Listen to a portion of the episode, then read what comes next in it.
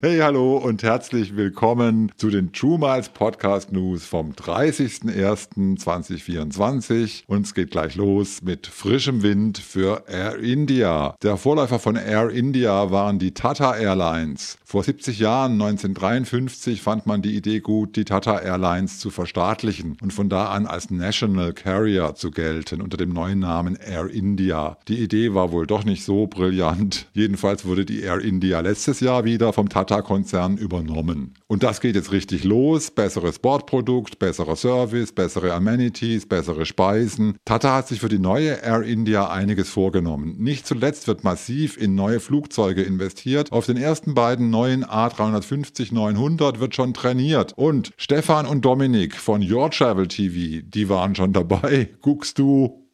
Den Link zum Video findest du in der Description. Hallo Kai. Hallo Wolfram. Air India ist doch in der Star Alliance. Also kann ich da einfach mit Miles More buchen oder Du kannst mit Miles More buchen, aber nicht einfach, denn Air India ist die letzte, ich glaube, die letzte Partner-Airline, die noch nicht online buchbar ist. Das heißt, da musst du telefonisch buchen. Ah. Ist jetzt kein so riesiges Drama, aber es ist ja immer schöner, wenn man Sachen online erledigen kann, vor allen Dingen auch die Verfügbarkeitensuche. Das ist ein bisschen schwierig. Dann gibt's bei Air India ein Problem, das wird attraktiv werden, meines Erachtens, für Leute wie mich, die eben weiterfliegen wollen und die dann eine neue Option haben, umzusteigen in Indien auf dem Weg nach Südostasien oder nach Fernost. Mhm. Und das ist wiederum bei Miles More keine gute Idee, weil man dann über drei Regionen fliegt. Man startet in Europa, man hat einen Zwischenstopp in Indien und man fliegt weiter nach Südostasien. Und das macht bei Miles and More die Prämienflüge sehr teuer. Das sollte man also auf keinen Fall machen. Mhm. Und ähm, deshalb ist es für Miles and More wird es keine, keine richtig gute Option. Ich bin trotzdem sehr gespannt. Ich habe Bilder gesehen aus der Business Class. Ich habe auch das Video von Stefan gesehen. Bin da sehr gespannt auf das neue Produkt. Werde das sicherlich auch irgendwann mal fliegen. Super. Kommen wir zurück in die EU und mal wieder der Wettbewerb, der Wettbewerb. Die IAG versus Air Europa. Schon länger will ja die Lufthansa-Gruppe die ITA Airways übernehmen. Wir haben hier schon mehrfach drüber gesprochen gesprochen. Die IAG, die Gruppe um British Airways und Iberia, denen geht es jetzt auch nicht besser. Die Europäische Kartellbehörde meldet auch hier Bedenken an, setzt die geplante Übernahme der Air Europa erstmal auf Hold. Begründung vor allem im innerspanischen Luftverkehr inklusive Kanarische Inseln, Balearen und so weiter wird die Konkurrenz dann vielleicht zu dünn, zu verführerisch, um ungeniert die Preise zu erhöhen, womöglich. Die Air Europa mit Sitz auf Mallorca galt ja lange als als wichtiger Konkurrent der Iberia. Hm, aber EU hin oder her, das Geschäft muss ja weitergehen, auch in Italien. Nächste Meldung. Mehr Status bei ITA Airways. ITA hat sein eigenes Vielfliegerprogramm, ITA Volare. Und solange die Übernahme durch die Lufthansa noch nicht klar ist, verlängert ITA jetzt schon mal alle Status um ein weiteres Jahr bis Anfang 2025. Soweit, so gut. Fast so, als hätten wir immer noch Corona.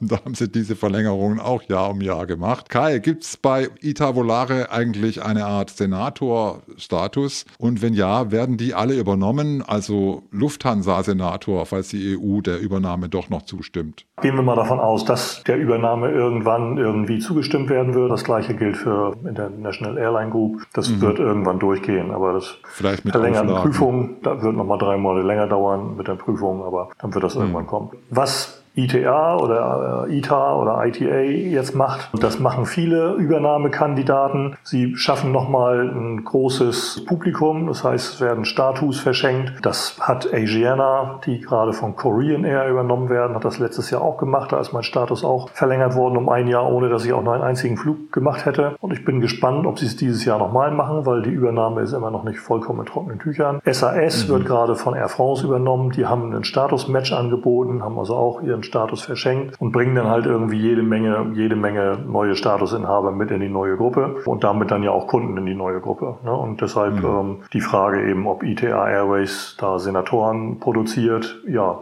Denn alle, alle, die einen Goldstatus haben bei, bei Volare, die werden eben dann äh, den Senatorstatus in der Lufthansa-Gruppe haben mit irgendwelchen mhm. Übergangsfristen oder so. Aber das werden alles neue Star Alliance Gold-Member werden dann. So läuft das halt bei Übernahmen. Also goldige Aussichten. Kommen wir zu Hotels. Wer irgendwo hinfliegt, muss ja auch irgendwo übernachten. Und Amex macht jetzt ein schönes Offer für Hyatt Hotels. Amex hat ein richtig gutes Angebot, falls du demnächst in einem Hyatt Hotel übernachtest.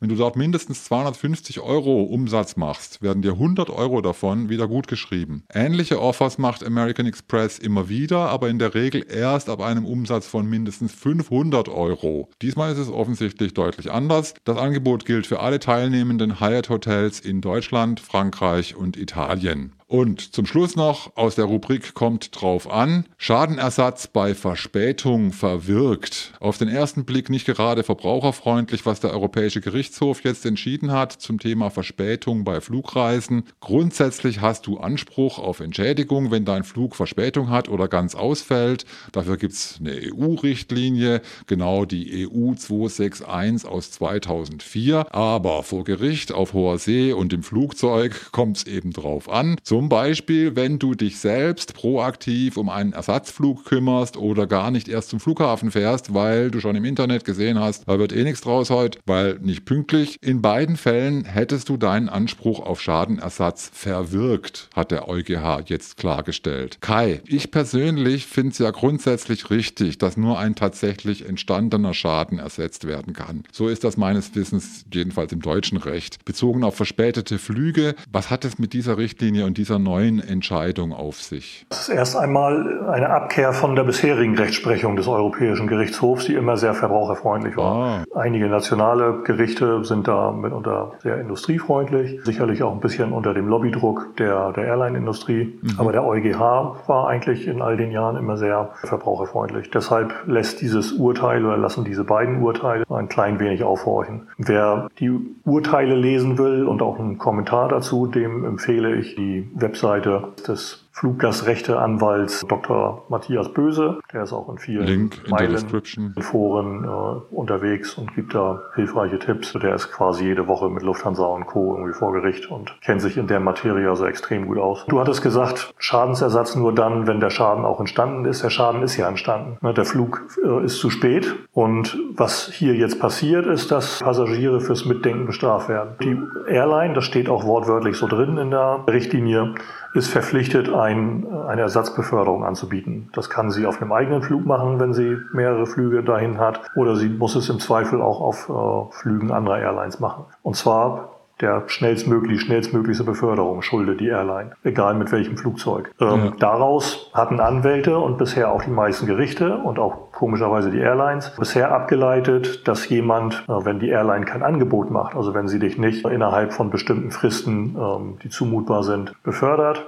dann kann man sich selber eine Ersatzbeförderung buchen und die muss die Airline dann erstatten. Mhm. Und das ist auch von vielen Gerichten so durchgegangen und das hat jetzt die, der EuGH kassiert. Wozu wird das führen? Das wird dazu führen, dass die Airlines noch weniger machen. Sie werden also noch weniger anbieten und noch träger werden, weil ähm, sie nicht die Gefahr haben, dass die Fluggäste sich dann eigene Beförderung buchen und sie die im Nachhinein dann erstatten müssen. Das gab, hat glaube ich der Böse selbst, hat das durchgefochten. Da war jemand, der musste nun unbedingt sehr, sehr dringend und sehr, sehr schnell zu einem Termin und hat sich dann einen Privatjet gebucht oder jedenfalls eine Mitfluggelegenheit in einem Privatjet. Und das war, glaube ich, weiß nicht, ob es ein Eurowings-Flug für 200 Euro war. Und der Privatjet war ein bisschen teurer, da lag ein bisschen drüber. Und da hat das Gericht gesagt, ja, Ersatzbeförderung. Eurowings hat nicht dafür gesorgt, dass der Mann an sein Ziel kommt, hat keine Ersatzbeförderung mhm. angeboten. Also müssen sie jetzt den Privatjet zahlen. Das ist jetzt vom Tisch. Und das wird eben dazu führen, dass man entweder, wenn man unbedingt den Termin wahrnehmen muss, das auf eigene Kosten wird machen müssen oder aber abwarten, was einem die Airline anbietet und wie einem die Airline Airline am Ende zum, ja. zum Ziel bekommt. Also der, der Schaden ist schon da, nur man verwirkt eben möglicherweise seine, seine Entschädigung. Ein bisschen ja. anders ist der Fall, aber auch nur ein bisschen ähm, bei der Frage, muss ich am Flughafen sein? Das war bisher überhaupt noch, noch nie Thema gewesen, was auch albern ist im Grunde genommen. Die Verspätung, so der EuGH, trifft dich nur dann oder du bist nur wirklich von der Verspätung betroffen, wenn du auf den harten Bänken am Flughafen sitzt. Du musst vor Ort sein, du musst am Flughafen sein, um eben den Entschädigungsanspruch geltend machen zu können. Es reicht nicht, dass man online schon eingecheckt hat, sondern man muss vor Ort einem Officer ins Gesicht sagen, befördere mich. Und wenn du mich nicht beförderst, dann äh, kriege ich 600 Euro von dir. Und das finde ich ein bisschen weltfremd, ehrlich gesagt. Denn wenn man weiß oder wenn man eben sieht,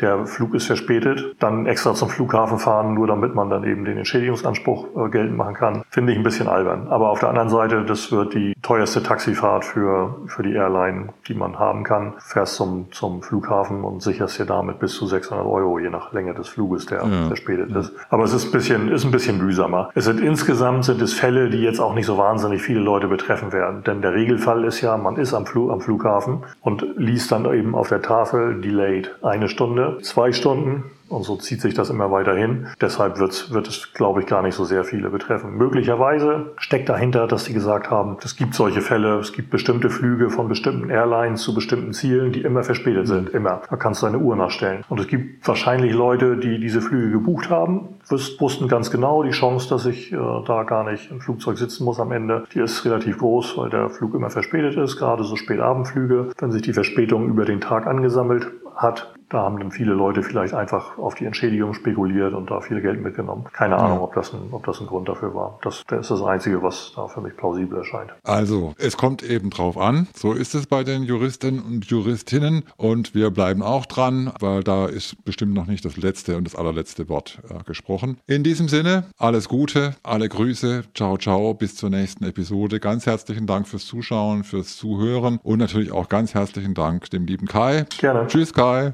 Tschüss.